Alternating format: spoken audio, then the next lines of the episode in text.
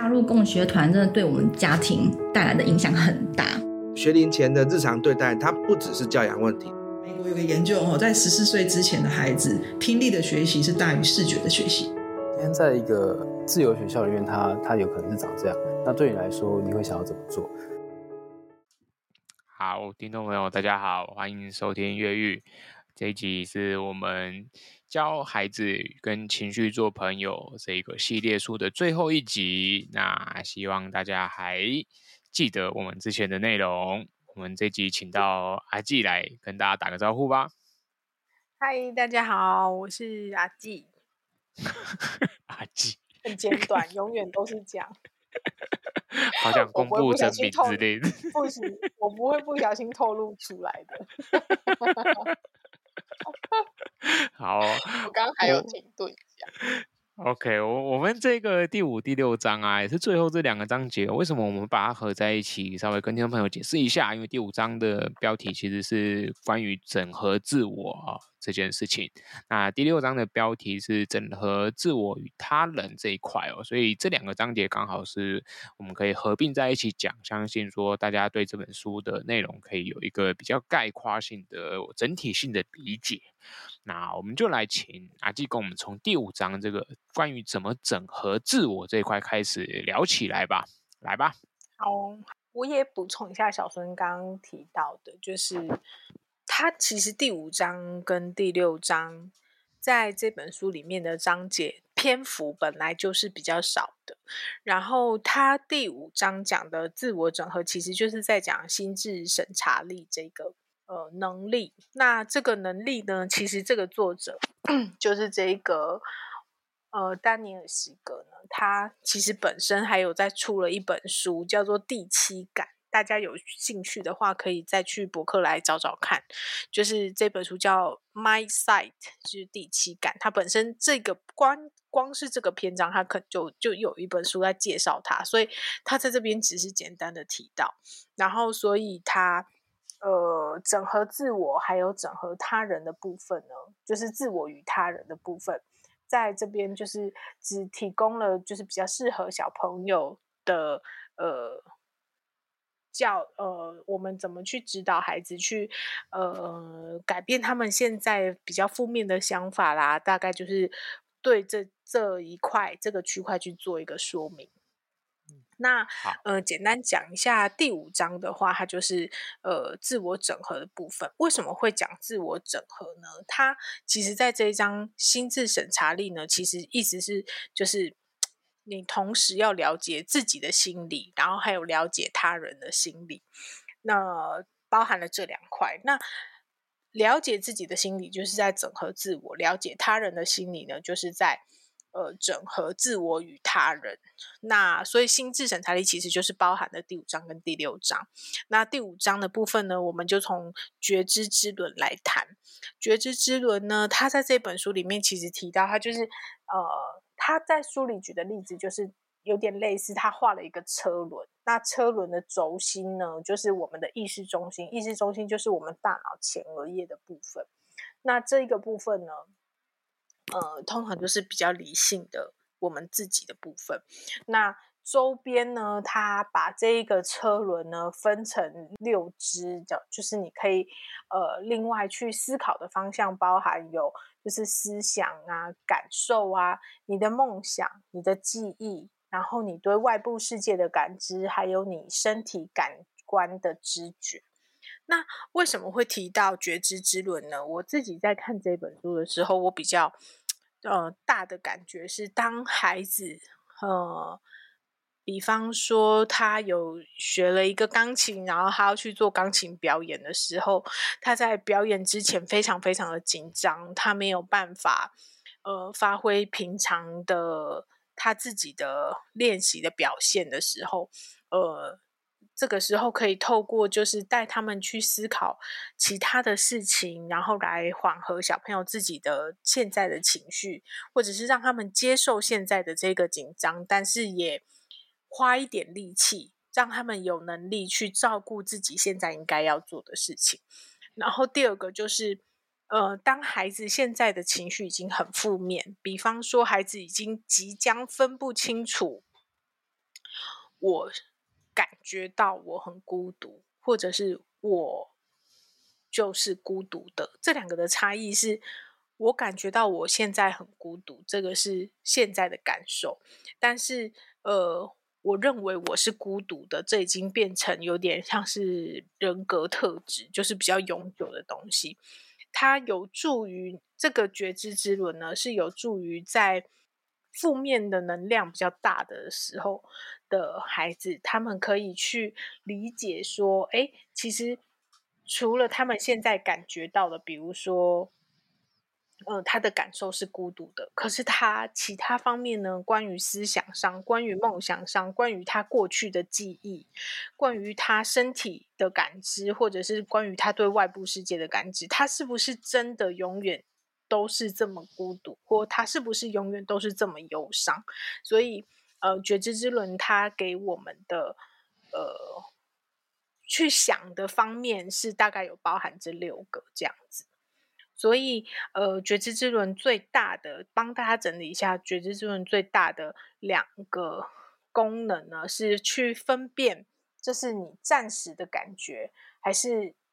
你确定这是你的永久特质。就是这是觉知之轮的第一个功能。第二个功能是让孩子去明白说，哎。其实他们是有能力去选择他们要关注什么的。比方说，现在的观众对他来讲，他确实很紧张，但是他也有能力去选择他接受这件事情，并且去呃把专注力放在他接下来要表演的这件事情上，或者是他重视的对象。这个孩子只要一直透过练习，其实孩子是做得到的。这边我有两个好好想好好奇想要问孩子的问题，我 实在忍不住，我一定要来问一下。哎，我我发现透过你刚才这样子解释这个觉知之轮，对不对？其实它是不是很像我们在、嗯、在实验教育里面，或者说其实现在也有很多人在推广那个正念哦，像什么 mindfulness 嘛，对，就是那个对之前俊浩他们也在推的那个。我在想，它是不是其实跟跟 mindfulness 有点像？就是对大人来说，好像是、就是、是说你你可以，大人是自我，我们叫自我察觉吧。可是因为对小孩来说，嗯、好像自我察觉这个对他们来说有点有这个名词，其实有点复杂或抽象。可是如果变成他现在书里面写的这个觉知之轮，你觉得会是？你觉得这两个是不是算相同的东西啊？我觉得好像没有到百分之百一样，因为我上过俊浩他们带的课，我大概知道说你就是要去接受、承认，不要逃避，就是去感受你现在的感受，这样子。对，但是但是我觉得他这一个觉知之轮，他是除了这个感受之外，他鼓励你去想其他层面的事情，就是有点像避开避开这个感受吗？就是我觉得不不会不会纯粹逃避，就是你也接受这件事情，但是你同样去承认，除了这件事情之外，你的要形成你的意识中心周围外面的这一圈，就是我刚提到的那六个，对你来讲其实也是很重要，就是形塑你个人的要素，这些梦想啊，这些记忆呀、啊。这些你现在身体的感受啊，这些你对外部的觉察等等的，就是这对你来讲其实也是呃很重要的是，这也会累积成为一个你。所以你不一定要把你的所有的注意力都放在你现在关注的那件事情，或你现在感受到的。孤独，或者是那个负面，就是我当时在看的时候，我确实有那么一瞬间有闪过，说这跟正念一样吗？但是说真的，我其实还没有的那么，我还没有把第七感看完，就是我还没有把麦赛看完，所以我没有办法确定说他们两个一样的程度到哪边。但是我确实也有想起过，真的真的，只是我觉得他们。至少光我对他们这两个人接触，我觉得可能没有百分之百一样，但是类类似的，对，但是但是核心又有点有点有点不同这样子。对对对对对，没错。这个这一个章节呢，其实爸爸他就是有提到说，爸爸妈妈要怎么呃让孩子了解心智审查力的力量。那呃，一样是爸妈可以这么做的单元里面呢，他大概就是有提到说。首先我们当然是先让孩子知道，他现在面对的情绪是是短暂的，是来来去去的，然后是会流转的，就是情绪如浮云。那第二件事情呢，就是你要让孩子去学习如何检视自己的感受，是他内在的这个感受。那第三件事情呢，就是训练心智审查力，就是我们刚提到的，就是运用那个知觉之轮，让你回归到你自己的意识中心这件事情。那尤其是特别是这个部分，他说会可以做到的效果是，你可以教导孩子保持镇静跟放松，然后。你的你会得到比较深层平静的部分。我那时候确实是在看这里的时候就觉得，嗯，是不是跟正念有点像这样感觉？效果效果有点，嗯，有点像。对。那关于检视情绪要怎么检视呢？这本书里面其实也有提到说，呃，其实觉知之轮虽然是他形容说，哎，假设是像一个车轮，然后轴轴心是什么？是是你的那个自主意识啊，前额叶的那个部分，然后旁边六个是呃那些思想啊、经验啊、梦想等等的东西。但是他是说，其实你的生活周边每个东西都可以被你当成觉知之轮来运用。比方说，挡风玻璃上的呃，比如说小小虫子的尸体，或者是一些雨滴。的水渍或者是灰尘，你可以把整个挡风玻璃当成是你，然后你的意识中心，然后呃，你现在会遇到的一些小挫折，可能就是这些小水渍或者是弄脏的地方。可是整个你其实不是只有这些事情而已，懂我意思吗？对，所以呃。我对我忽然间跟你对话起来我懂，我懂，我懂，我懂。对对对对，所以他说，其实呃，生活中是我我自己觉得，我自己在看书的时候，用觉知之轮这个概念，我也觉得有点抽象。倒是他后来在举例讲到挡风玻璃的时候，我好像比较能了解他的意思。所以就是，其实你的生活中确实是呃。那个很上位的你自己，并不会因为现在的一些挫折，或者是现在的一些呃不舒服的感受，那个好像全部就是，那就是全部的你，应该不会是这样解释的。然后他的、嗯、他还有提到说，检视情绪，你也可以带孩子去检视他们的身体感官觉知觉，那他检视他们的心智图像，他们的现在的不开心，或者是他们现在心里。想到的那个画面到底是来自过去的经验，还是他想象的，还是他曾经噩梦做做梦梦到的？那我们也带孩子去检视他的情绪感受，就是呃，对于年纪小的孩子，你当然就是去询问他，然后帮他把他的这个情绪标签出来，就是让他知道这个是什么情绪，让他以后可以学习表达。那。对，呃，年纪比较大的孩子来讲，你的你的好奇或你的关心，对他来讲，就是你愿意去理解他，而不是直接去解读他，就是你直接用你自己的角度去解读他。这个也可以帮助孩子检视他自己，帮他整理他自己。那还有检视念头的部分，他是说，我们的思想啊，我们的言论，我们的生命经验，不一定就是就是这些这些都是念念头。但是并不是所有的念头你都必须接受，你甚至可以跟你的念头争辩。他最后提到关于检视情绪的部分，他是说，呃，思想是可以被塑造的。你在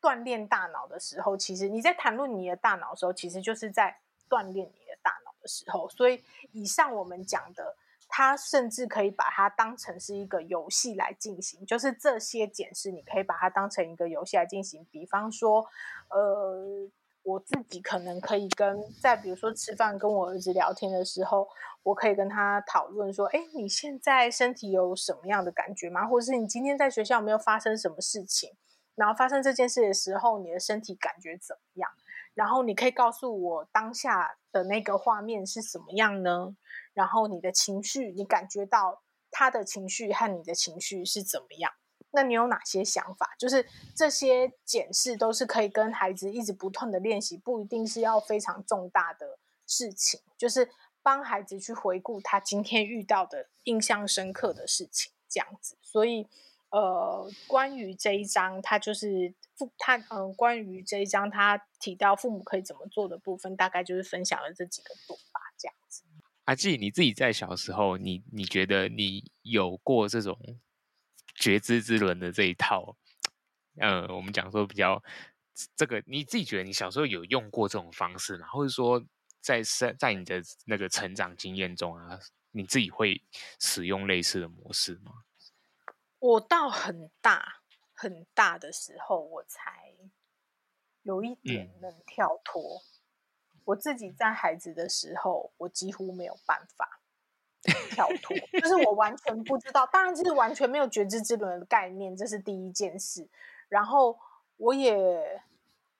我以前得到的那一些做法，比方说，我现在要真的要去做钢琴表演了，然后我真的很害怕，然后或者是我真的很紧张，我得到的答案就是把他们当成西瓜就好了，就是把观众当成西瓜，或者是反正。你弹错也不会怎么样什么的，我好像没有被真的往我自己的意识中心去引导过，所以我确实是到我自己很大很大，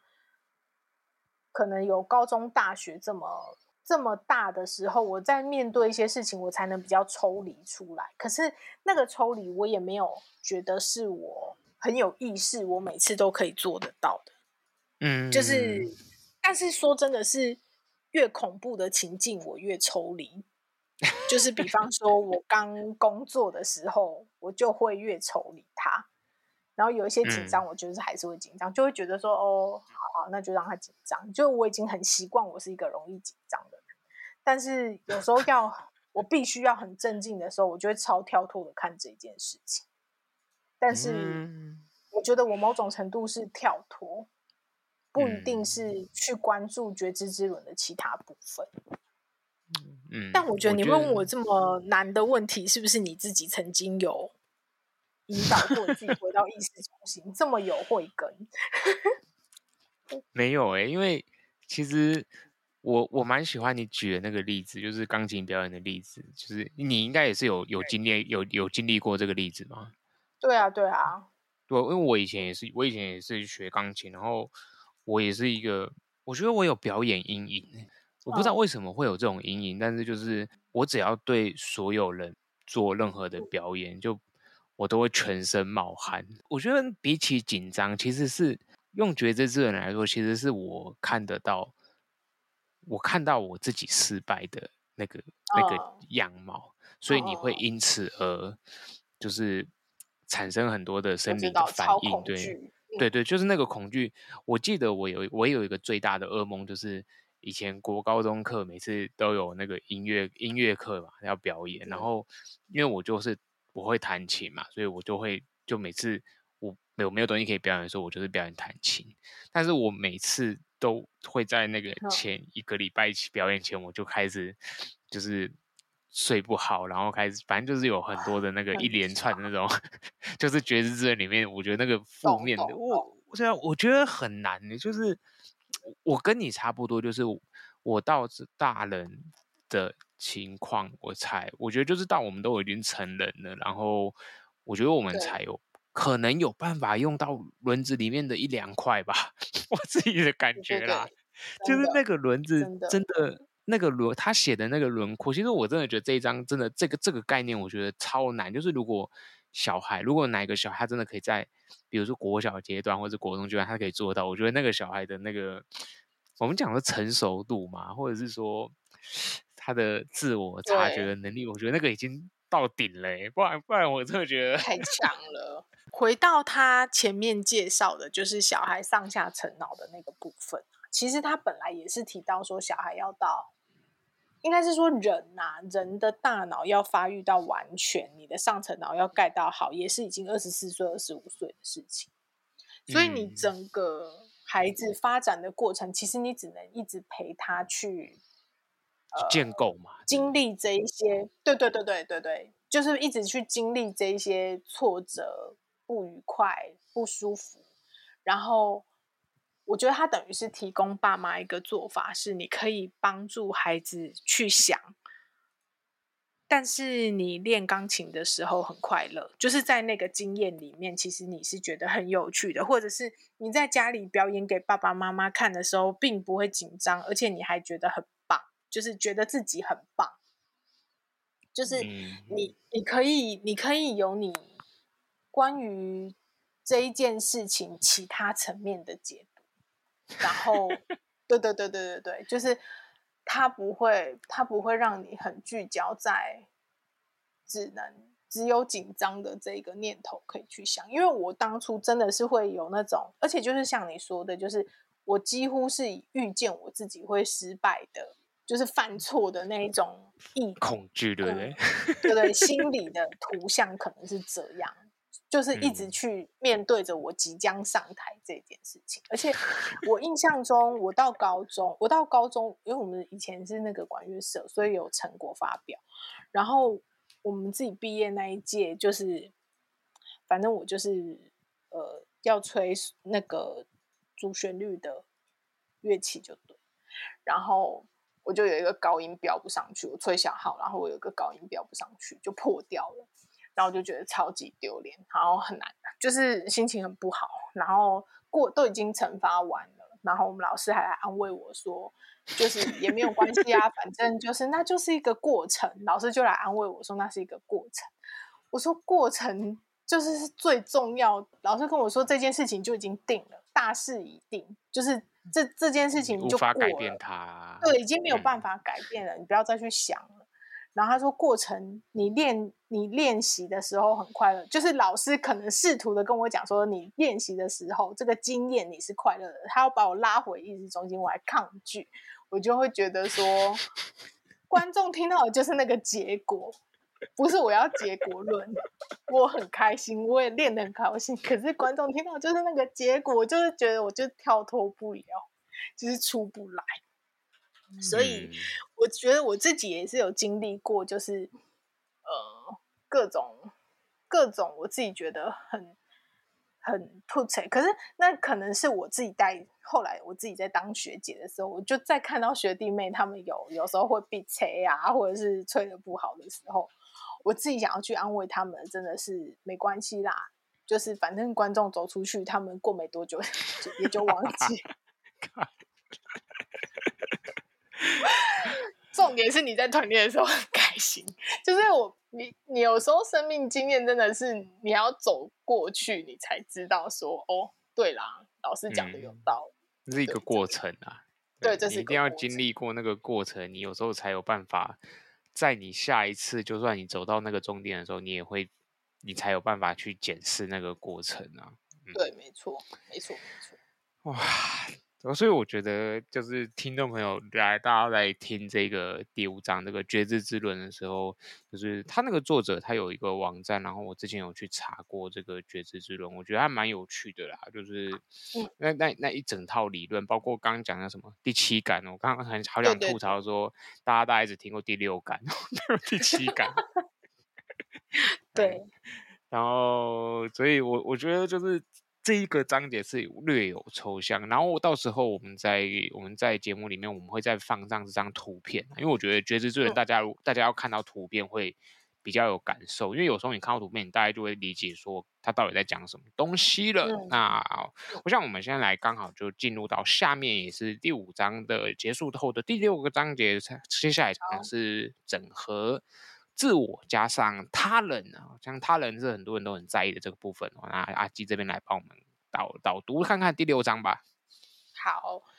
第刚刚一开始的时候就是第五章的时候，我们有讲过说，整个五六章我们都是在讲心智审查力的部分。那心智审查力前面第五章我们就是在讲要了解自己的心理。那心智审查力在第六章的部分，我们就是要带到了解他人心理的部分。啊，了解他人其实最重要的呢，我们透过的其实是一个所谓的同理心 这样子的一个概念。同理心，对，嗯、我心里忽然想起来的是那个元素表上的同理心。同理心，好烂。来来，但是真的是啦，就是他的意思是说你，你你要你得要去练习从别人的角度看事情，你才能理解对方的感受。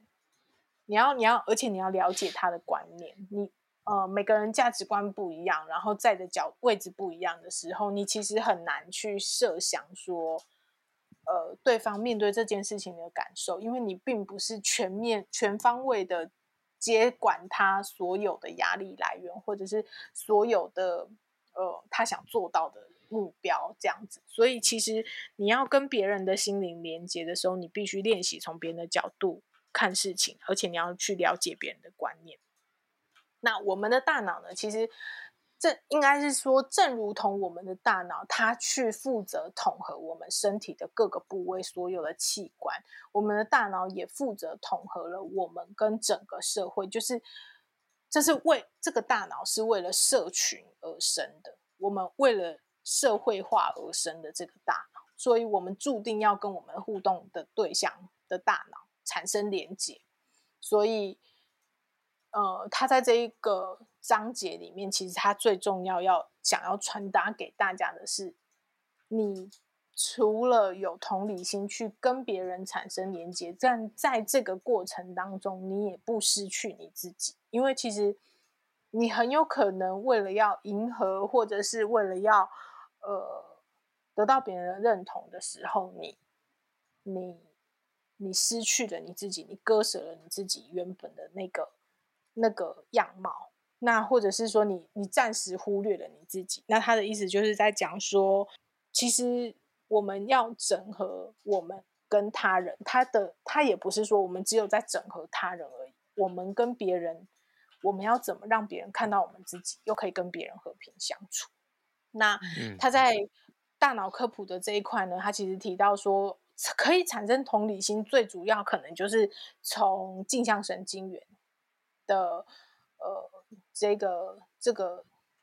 这个算什么？嗯，就是这个神经元。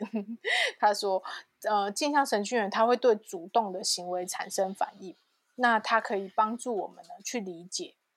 文化的性质，还有我们共有的行为是如何把我们凝聚在一起的。然后，而且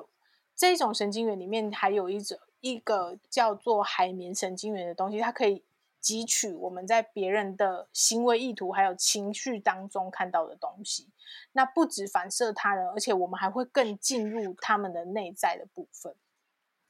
这就是所谓，讲白话来讲，其实这就是一种情绪感染，就是你听他讲他很难过的事情，你感同身受，你也为他哭了，流泪这样。对对对，这可能就是我们在看连续剧很常发生的事情，并不是你。真的会经历过，但是你却可以感同身受，嗯、这其实就是镜像神经元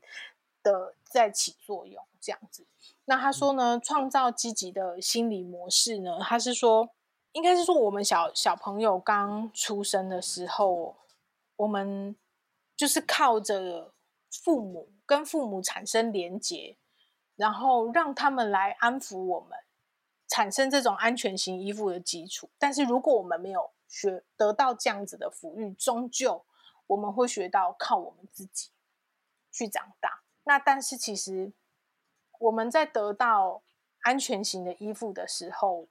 我们被植入的那一个我们的观念，和我们靠我们自己长大的那一种我们的观念，这两个我们对小孩来讲定义是不一样的。孩子需要的是，端看就是父母想要让孩子形塑出怎么样的，我们也有有可能是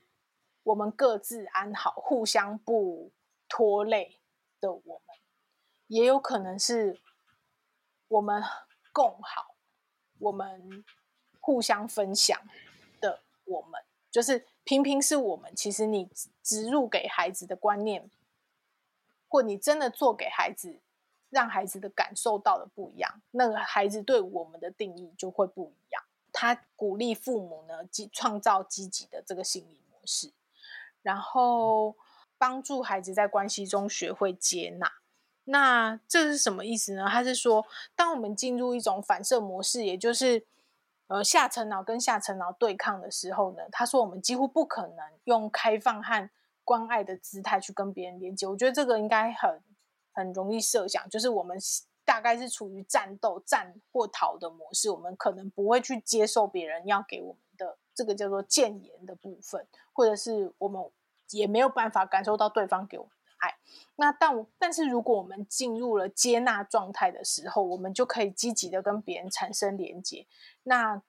在我们跟他们就是这个关系里面得到安全感跟存在感。那所谓的接纳状态呢，就是回归到我们前面几章讲到的，你一定是右脑先连接了，你知道你的情感被理解了，右脑互相连接了之后，你才用。左脑去讲道理，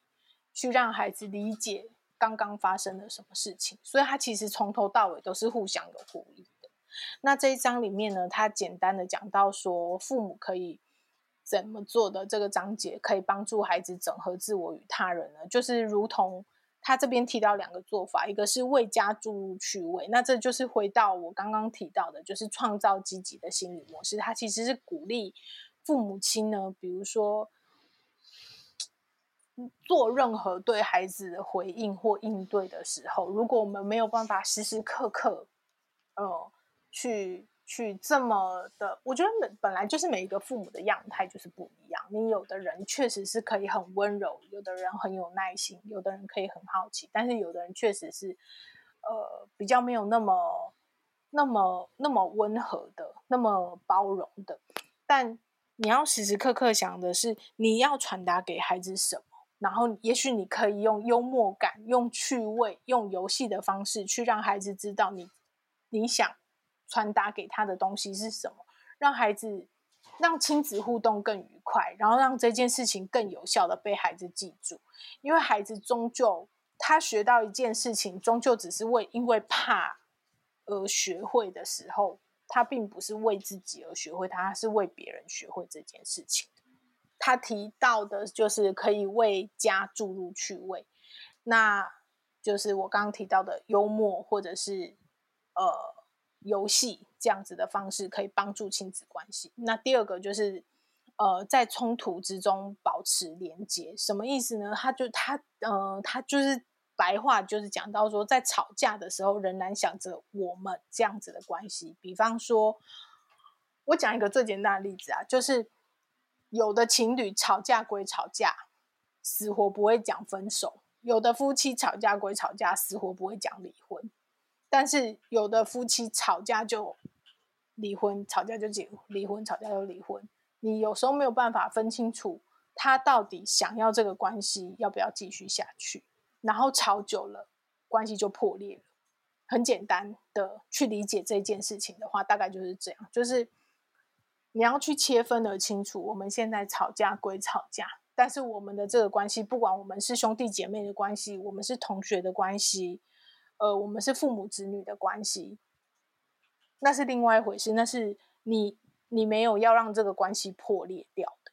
但是吵架是一回事，我们要怎么去处理我们的争执是另外一件事情。所以，呃，他提到的几个方法，第一个是。教孩子在孩子比较冷静下来的时候呢，没有在情绪这么高涨或情绪太过于低落的时候，大概回到一个比较平静的值的时候呢，你可以教孩子用别人的角度去看世界，就是我们提到前面的，先让孩子去理解别人的立场。那你也要教孩子去听懂所谓的非语言讯息，因为并不是每一个孩子都那么了解。就是一个眼神代表什么意思，或者是学会听反讽，对孩子来讲，要到某一个年龄层，他才能很快的 get 到，你这句话到底是想表达什么？对，然后还有教孩子在发生冲突之后去修复关系。嗯，我们经常之前啦，就是我自己在呃工作的时候，我也很常遇到一个状况是，呃。道歉其实对我来讲，就是我我真的对道歉有一个很大疑问。以前在看那个什么《流星花园》时候的道明寺不是都会讲说，道歉有用的话还要警察干嘛？就是我我我人生其实有一段时间对道歉这件事情很困惑，因为我经常面对很多当事人嘛，那当事人他们就会说，他连一句道歉都没有，就出了什么事，假设出了车祸啊，或者是老公外遇，然后他们就会说，对方连一句道歉都没有说，但我心里想的是，他如果真的道歉，然后那你就够了吗？就是，我也我也遇到过说，说我道歉也道歉了，不然你还要我怎么做？这样子的当事人，然后我也会觉得说，嗯、那你觉得你道歉就够了吗？你觉得你介入人家婚姻道歉就够了吗？就是双方要求的东西，我我自己内心其实都很问号。然后我后来得到的一个答案是。道歉是必要的，但它是最基本的。就是你今天如果真的犯了错，或者是你今天真的把一个，就是真的跟别人产生了一个冲突，我觉得道歉是一件事情。另外一件事情是你造成了别人什么困扰，你要想你想尽办法去弥补它。就是你要让孩子，他在这本书里面也是提到这件事情，就是。帮助孩子用行动去表现爱和悔悟，他明白的考虑到，表明他已经考虑到别人的情感，然后要想方法去修补这个裂痕，所以我们才会说，当一个关系有其现在在面临考验的时候，道歉可能不是唯一一件事情要做，或者是做了，我就是做啦，我现在就是跟你道歉了嘛。要不然我现在还能怎么样？你还要我怎样啦？就是可可能不是这样子的态度，可能是你要想办法去弥补你对别人造成的伤害。那每一次去努力关心别人的感受的行动，都会在你的大脑的人际关系这个回路呢，创造更稳固的连接。那嗯，最后他其实提到的就是，呃，心智审查力呢，他你呃。应该是说，大人去教导小孩子的本意本来就是教。我其实身边有很多朋友或者是家长，他们觉得教导的本意就是骂，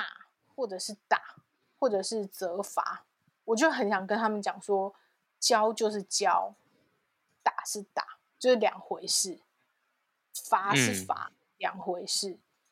那小孩子就是。我觉得打或骂或者是责罚，那已经是你的生气引发出来的行为，衍生出来的行为。可是生气是一件事啊，生气你不一定要用这些手段来处理事情啊。那你今天想教，你应该要想办法让小孩知道你想教他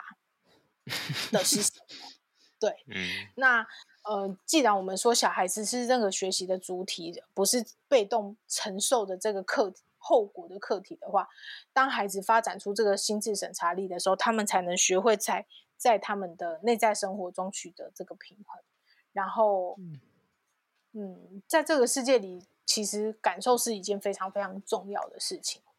我们从这本书从头到尾，我们都一直在讲感受，不管是感受你自己，感受你跟别人。那感受对我们来讲，其实是非常重要的一件事。要，我不知道小孙。以前有没有这个经验？就是我曾经有一段时间觉得我很容易被情绪影响，我超级生气，我是一个容易被情绪影响的人。然后我气到我会跟我的朋友说，我下辈子只想当一颗石头，就是我也不想当 生物，因为只要是生物就会有情绪，我就会觉得说，好，其实好回嗯、呃，回到我现在看到这本书，原来情绪其实对每一个人。都是有影响，只是有的人 hold 得住，有的人 hold 不住。那呃，我们比较快掌握到这些诀窍，或者是我们比较慢掌握到这些诀窍。但是，嗯，我们去正视感受对我们来讲的重要性之后，我们要去创造的是更多更良性的连接。这些良性的连接就是回报我们，是回报意义还有欢乐的泉源，只能这么说。对，嗯。嗯，好，我我回应一下那个阿纪刚刚的问题哦，嗯，就是被情绪影响，或是我觉得我我算是有吧，应该说，我我觉得 这也蛮蛮好玩的，就是我的国中同学之前有一段时间，我有一个朋友就是。我觉得他在指责我吧，就是他他在他在指责我说，我国中的时候其实就是一会霸凌同学的一个 小王八蛋这样子，对，然后 对，但是我我自己其实我自己其实后来想了很久，后来觉得嗯好，他讲的也是实话，因为其实旁观者清嘛，就是，但是我我现在如果说刚好套在我们这一本书里面的角度，我会觉得其实怎么讲呢？那个时期，我我觉得我国中时期是一个。嗯，没有办法去控制情绪的一个一种阶段吧，就是说，就有点像阿基讲，就是 我那时候觉得，比如说暴力这种，这或是一种宣泄，我觉得它可以，它可以让我身边的人安静，或者是说得到我要的结果，那我就会一直使用那个方式。然后这些东西，我觉得，嗯，在那个阶段。你不会知道你自己在干嘛的，就是，嗯，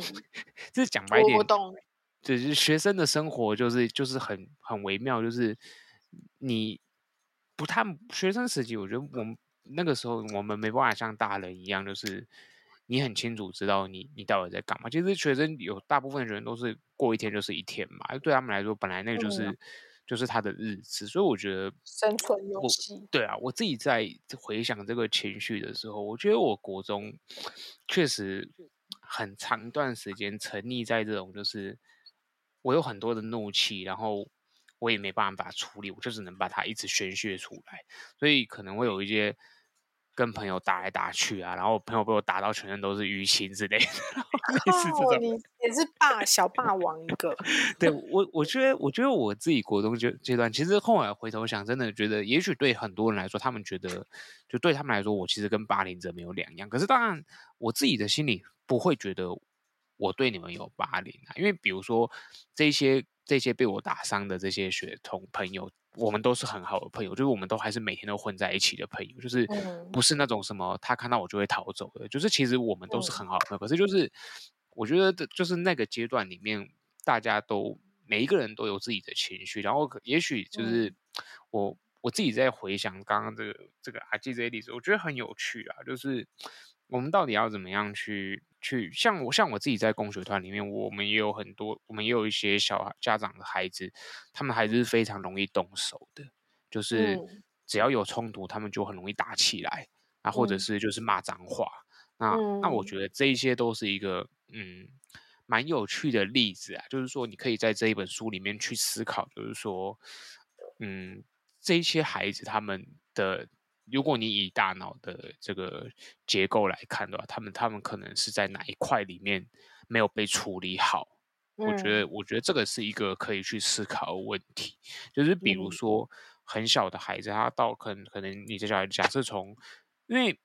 我觉得正常应该是这样子，就是每一个阶段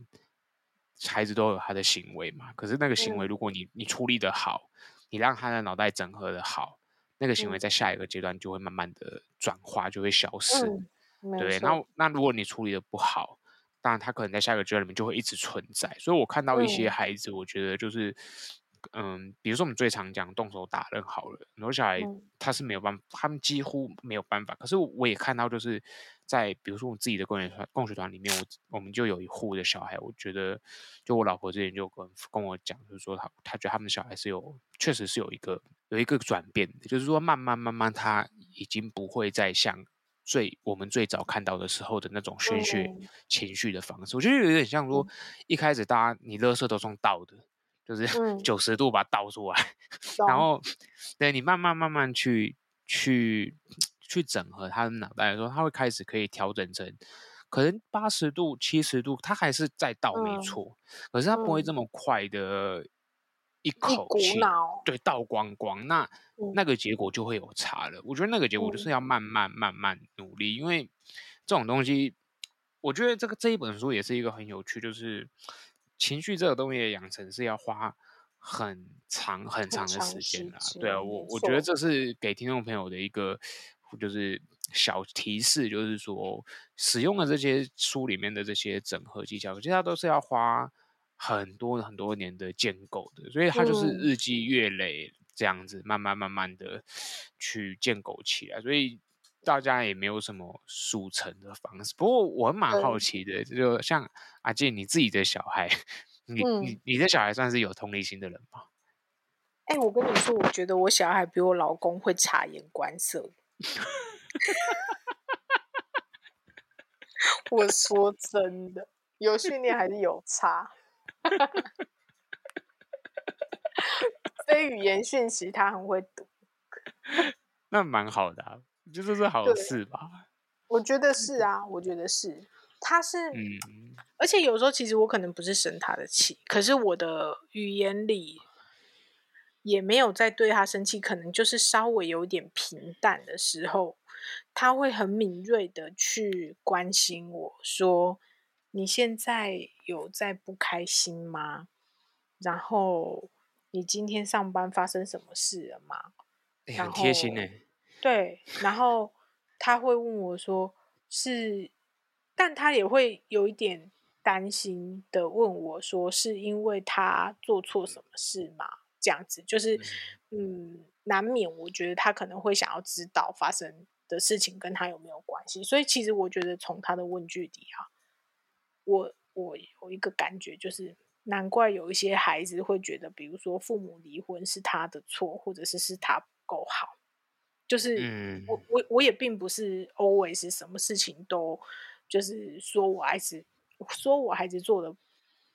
不对，或说他做的不好，就是我有时候会分这个事情有多难，告诉他说这件事情对你来讲本来就是有难度的，或者是你的理解还没有像我们用一些言语，他在学我们运用在某些场合的时候，其实不太对，就是不太适用。那我们会告诉他说，哦，这个词语它其实是用在哪些用途，然后呃。我不会让他觉得说都是他的不对，或都是他的错，可是他还是会 care 这件事情。所以，其实我觉得，呃，首先我孩子已经蛮察言观色和同理心，我当然不敢讲说非常有，但是我觉得那个、那个、那个察言观色的能力培养起来，就是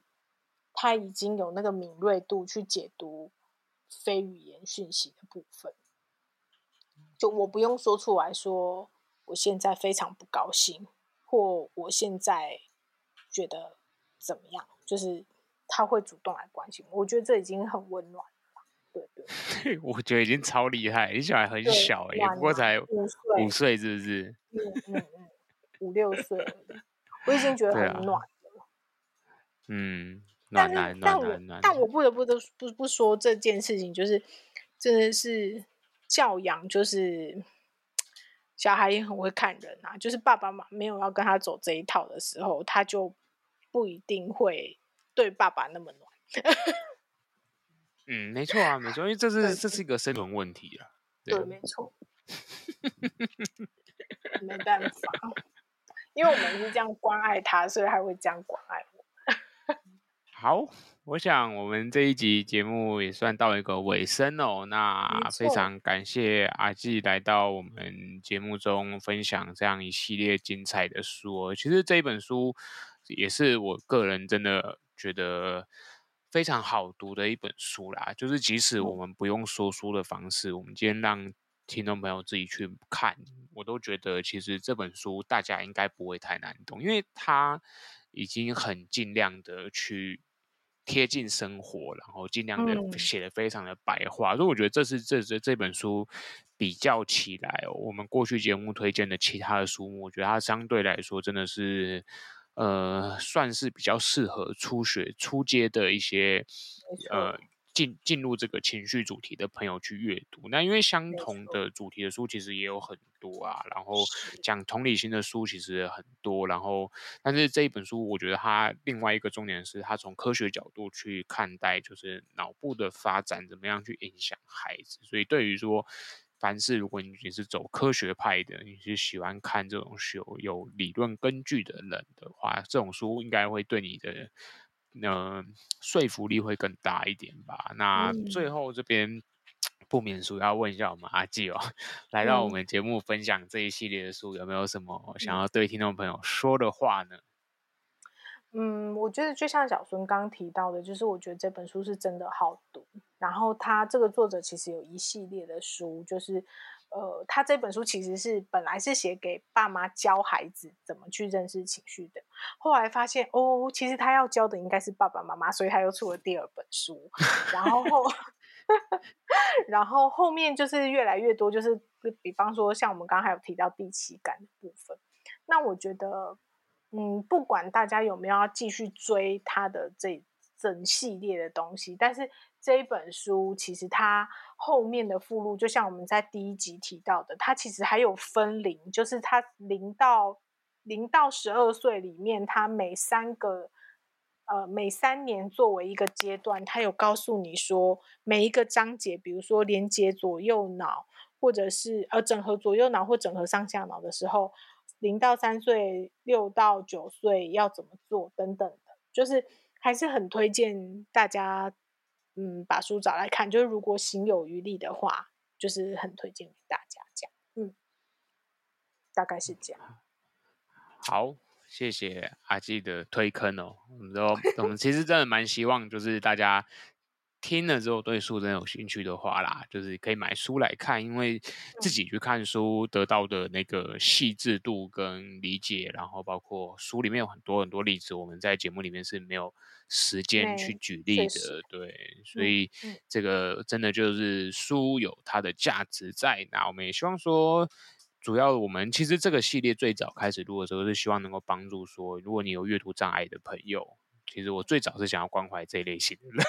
嗯嗯嗯，我知道我知道。对。但我觉得，如果我们可以很快的让大家筛选出哪一些书是他们有兴趣想听，呃，有兴趣想看，有兴或者是哎，他们觉得哎，这个可能听过就好了，大概知道就好了，那当然我们也不。强就是我觉得可以对大家来讲是一个初步筛选的，就是因为我对这本书真的有感觉，那我们去把它找来看这样子。那加上你听过，你看书可能会更快上手。